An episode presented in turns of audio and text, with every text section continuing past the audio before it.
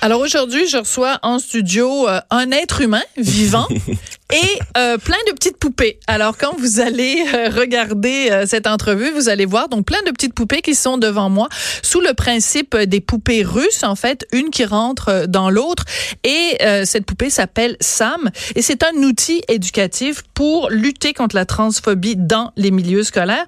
Donc mon invité en chair et en os lui s'appelle Antoine Baudouin Gentes et est chargé de projet pour enfants transgenres Canada. Bonjour Antoine. Bonjour, merci de m'avoir invité. Alors j'ai vu sur les médias sociaux une photo de vous en compagnie de Gabriel Nadeau-Dubois. Vous étiez à Québec donc la semaine dernière pour parler de, de ce projet-là. C'est une première à travers le monde qu'on ait un outil comme ça pour aller parler de personnes transgenres et de transphobie dans les écoles? Oui, c'est le premier outil éducatif transgenre au monde qui a jamais été créé. Ça s'est fait ici même à Montréal en collaboration avec la firme LG2, qui est une firme de design euh, à Montréal. Donc, on a créé avec eux, avec les familles, avec les enfants de l'organisme, le premier outil éducatif. Alors, si vous arrivez, par exemple, en classe avec Sam, donc je vais juste expliquer encore une fois le principe. Il y a une poupée Mhm. euh, qui est un personnage qui contient un autre personnage, qui en contient un autre, qui en contient un autre, qui en contient un autre, et ça finit par un petit cœur. C'est pour illustrer quoi? Que même si je peux avoir l'apparence extérieure d'un garçon, à l'intérieur, je peux être une fille, et vice versa.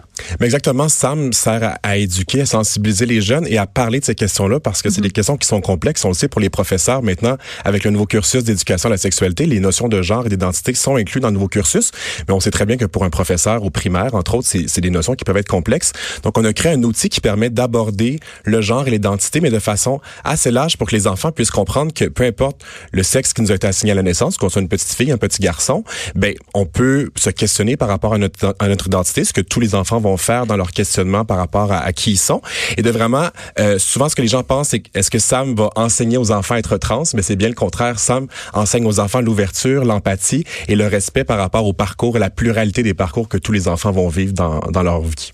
Mais c'est ça. Mais je pense qu'il y a une, une certaine crainte. Est-ce que vous reconnaissez que cette crainte-là peut être légitime? C'est-à-dire qu'il y a peut-être, il y a, ben, il y a peut-être pas sûrement ou peut-être il y a des parents qui nous écoutent en ce moment et qui se disent ben moi mon enfant il est trop petit pour qu'on lui euh, euh, inculque des notions comme le sexe et le genre c'est pas la même chose ou les personnes transgenres.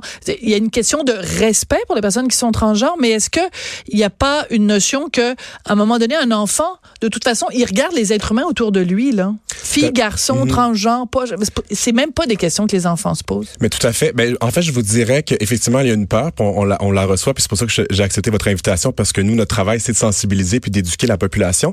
Mais ce que je vous dirais aussi pour me promener un peu partout dans les écoles primaires au Québec, ce que je vois, c'est que tout d'abord, les enfants très, très jeunes savent ce que c'est. Moi, plusieurs enfants primaires me disent qu'ils ont des amis trans, donc sont au courant de cette, cette réalité-là, qui évidemment est bien différente de, de la nôtre. Nous, quand on était à l'école, on, Ben oui. on ne parlait pas de ces réalités-là, encore moins au primaire.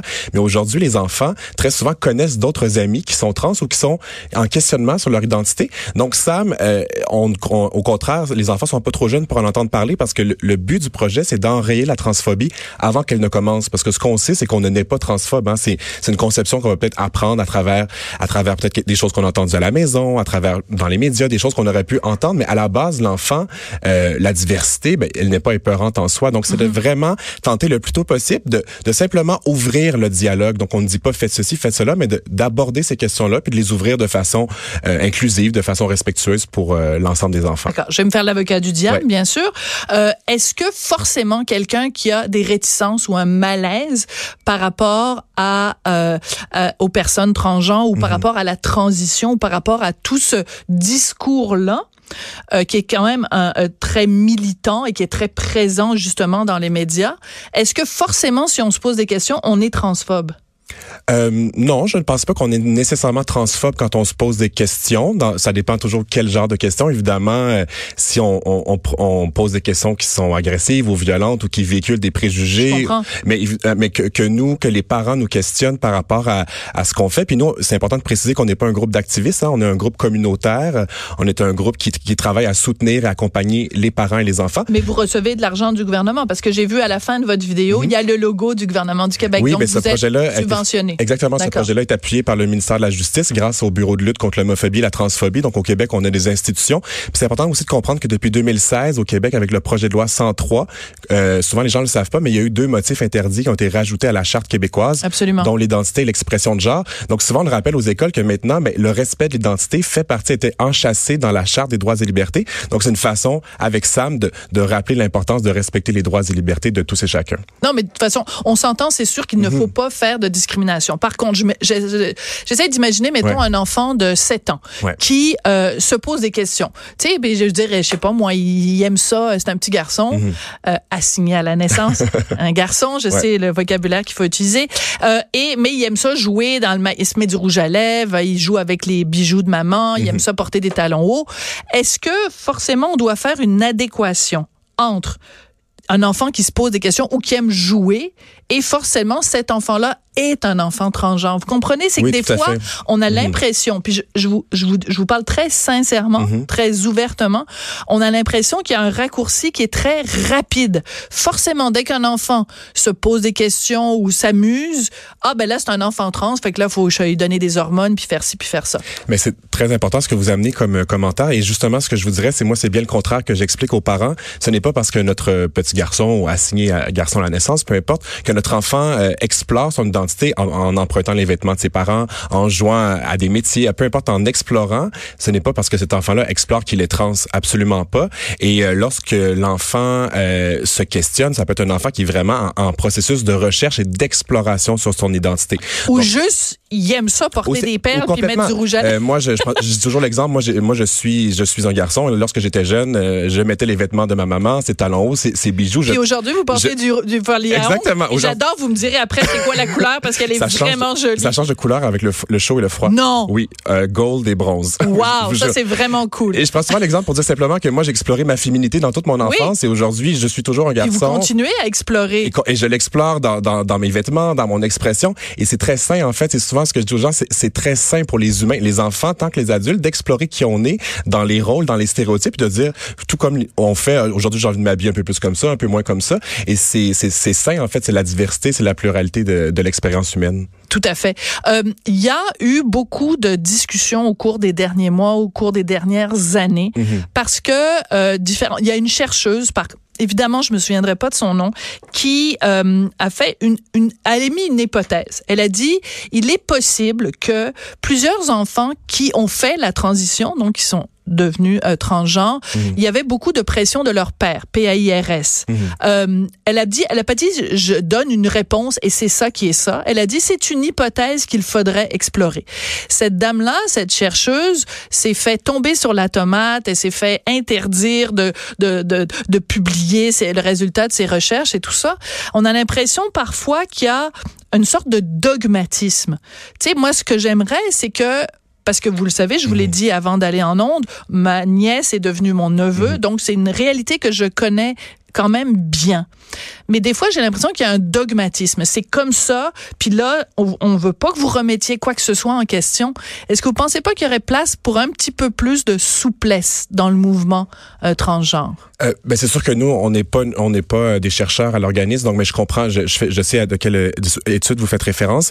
Euh, le problème, plus spécifiquement en lien avec cette étude-là, le Rapid Onset Gender Dysphoria, c'est que l'échantillon et la, méthodologie de la chercheuse a été vraiment contestée par les plus grandes institutions. Donc vraiment au niveau de la méthodologie, y avait des erreurs et même la chercheuse elle-même a écrit une lettre publique reconnaissant qu'il y avait eu des raccourcis au niveau de la recherche. Parce que ce n'était qu'une hypothèse, c'est pour ça on revient à ça. et qu'au niveau de Mais est-ce que c'est possible, mhm. par exemple, qu'au Québec, il y ait un effet de mode? Je fais très attention avec le mot que j'utilise, mais d'entraînement, un effet d'entraînement. Vous m'avez dit, il y a beaucoup d'enfants qu'on rencontre dans les mhm. classes, euh, ils ont des amis mhm. transgenres. Ben, c'est sûr que si tu as plein d'amis qui se disent transgenres, peut-être que toi tu vas dire ah ben là moi si j'aime porter les talons de maman, peut-être que moi aussi je suis transgenre. Il y a un effet d'entraînement.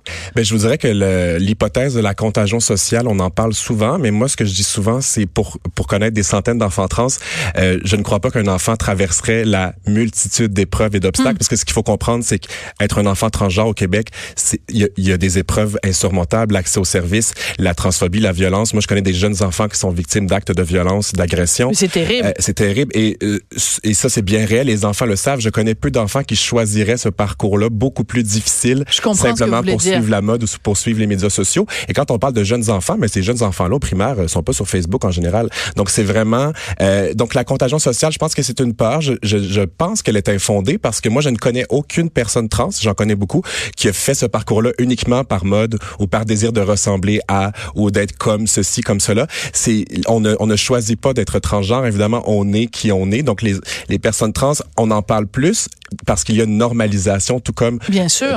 c'est important ce dialogue-là. Donc et je l'entends, puis je pense qu'effectivement certaines personnes parfois ont réagi parce qu'il y a beaucoup de mythes et de tabous malheureusement qui circulent sur le sujet. Donc c'est sûr que parfois on réagit de façon un peu plus réactionnaire parce qu'on est un peu tanné parfois que des tabous continuent de circuler.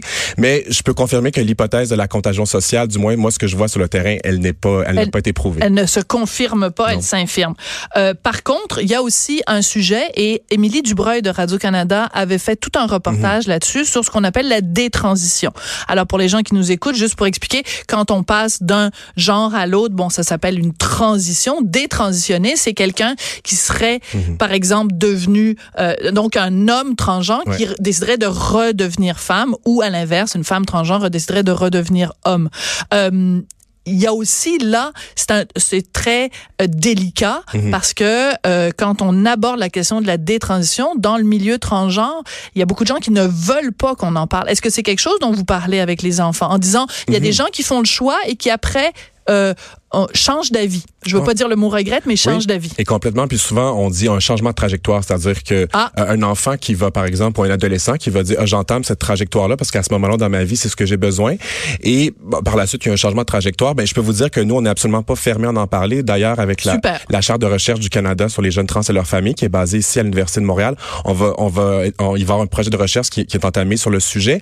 Et aussi, ça c'est intéressant. Oui, sur la détransition. Oui, sur la, oui, sur la détransition. Et important de dire aussi que c'est un phénomène qui est assez marginal. Hein. Quand, quand, on pense, entre autres, avec le centre de santé Meraki, qui est la plus grande clinique de mhm. variance de genre à Montréal, je, je, connais bien les gens qui travaillent là-bas. On parle de 1 à 2, 3 cas en l'espace de 10, 15 ans qui ont pu voir. Donc, ça existe. Il faut absolument pas le nier. Par contre, c'est important de contextualiser. Moi, je connais des jeunes qui ont changé de trajectoire. Ils sont très heureux d'avoir eu, au moment où il y en avait besoin, l'opportunité de le faire. Et il faut accueillir ça comme on accueille tous les tous les, les aléas de la vie et du, questionnement de l'identité de chez les enfants. Absolument, c'est drôlement intéressant. Qu'est-ce que vous pensez euh, On a lu ça dans le journal de Montréal il y a quelques semaines. Euh, ce regroupement de parents euh, qui se disent non religieux, mais en fait mhm. c'est beaucoup des parents euh, musulmans qui euh, ont retiré leurs enfants des cours d'éducation mhm. sexuelle, entre autres parce qu'on y parlait d'homosexualité et parce qu'on parlait de l'identité de mhm. genre. Et donc ils avaient un gros gros gros problème avec le fait qu'on les expose aux personnes transgenres. Moi, j'apprécie beaucoup la position du, du, gouvernement du Québec qui a été prise à ce sujet-là, dans ce sens que le gouvernement était très clair, le ministère de l'Éducation, au niveau des, des exemptions, qu'il n'y en aurait pas à part euh, sous motifs là, euh, spéciaux.